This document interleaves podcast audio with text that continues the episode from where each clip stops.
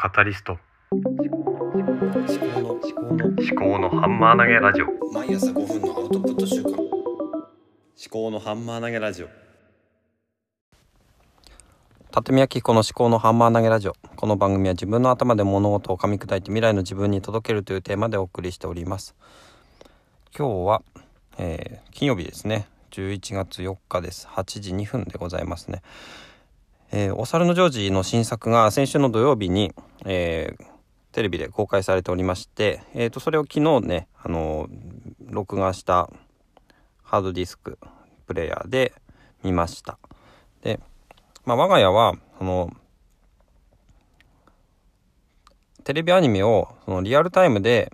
見るってことはほとんどしてなくて全てほとんど録画をしてテレビアニメとか、うんまあ、なんだ仮面ライダーとか戦隊ものとかですねで本当はねこういう形態でやるとうーんなんだろうな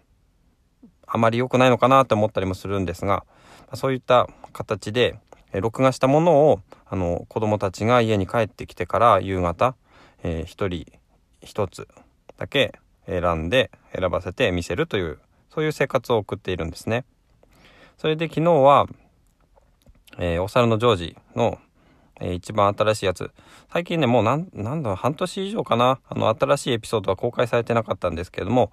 えーまあ、再放送ばかりということだったんですね。ただ昨日見たらこの新しい放送が始まっていて始まっててとかあの見たことがないタイトルだったんですね。じゃあこれ見るかってことで子供と一緒に見始めてこれ見たことないねって初めて見るねっていう話をしてたんですね。でお産のジョージの公式ツイッターの、えーちょっとツイートをね試しに見てたんですがそしたらあのいよいよお待たせしましたということで最新最新作があの公開されますっていうことであったのでうわこれ新しいエピソード始まったんじゃんということで、まあ、結構テンションが上がったわけですね。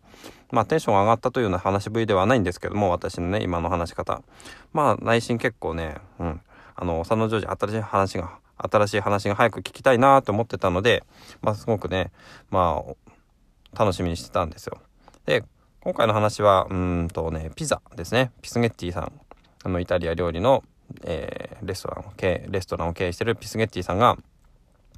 あの定番のピザが定番すぎてもう新しいアイディアが浮かばないっていうことであのー都会のジョージの友達ですね、えーとスティーブベッツィあとワイズマン博士ピザ教授、えーアインシュタイン博士あとはマルコですね。そのメンバーであのちょっとチームを3つ作ってピザを作るピザ新しいピザのトッピングを考えるっていうねそういうものだったんですがでこれはあの味覚のうん考え方を途中で科学的な話が入ってで味覚は5つに分類されるとかっていう話があってね、うん、これねやっぱりオサンジョージは教育的に、うん、素晴らしいものだなと思いましたね。はい、で2つ目の話が、うん、なんだっけ？虫か。むしゃむしゃ虫。えー、とこれはあのトマトの苗を買ってきてそれであのテントウムシがアブラムシを食べてくれるということでこれは生物学的な話だと思う。農学とか。そういう話ですけども。でジョージがちょっとなんかテントウムシに似たあの黄色い虫をちょっとねひょんなことから見つけてそれを、えーテントウムシの代わりにトマトの葉っぱに置いてたら翌朝とんでもないことになってたっていう話なんですけどね。本当にねまあジョージは悪気はなくいろいろやると。でみんなそれで迷惑を受けるんだけどもその怒らないんだよな。怒らないっていうとこがすごいんだよね。その取り返しがつかないようなことまでは多分ならないなってないのでそれでなんてことをしたんだってね。でもそうじゃなくてあの知らなかったんだから無理もないっていうそういうような優しさがあるんだよな。だからまあ私も子供に対してそういうような優しさを持って、えーなんだろうな接していきたいなとは思うんですよね。それでね、えー子育ての難しさっていうところからちょっとねあの今最近考えまあ悩んでるところ悩んでたりとかまあ悩んでるんだよな。で難しいところがあって、まあ、今日の朝とかはその長女があの、まあ、今日の朝だけじゃないんですけどねその朝布団から出てこなくて寒いとかってね眩しいとか言ってね。でまあ長男の方もね出てこなかったんだけどもまあじゃあ着替えなくていいよと着替えなくていいよというかまあ朝ごはん食べる時間なくなるからなくなるからねっていう話をしたりとかしたんですよね。それで、まあ、長男の方はそれであこれはまずいと思って自分で、まあ、着替えて。で着替えの、うんまあ、選び方っていうのが結構課題での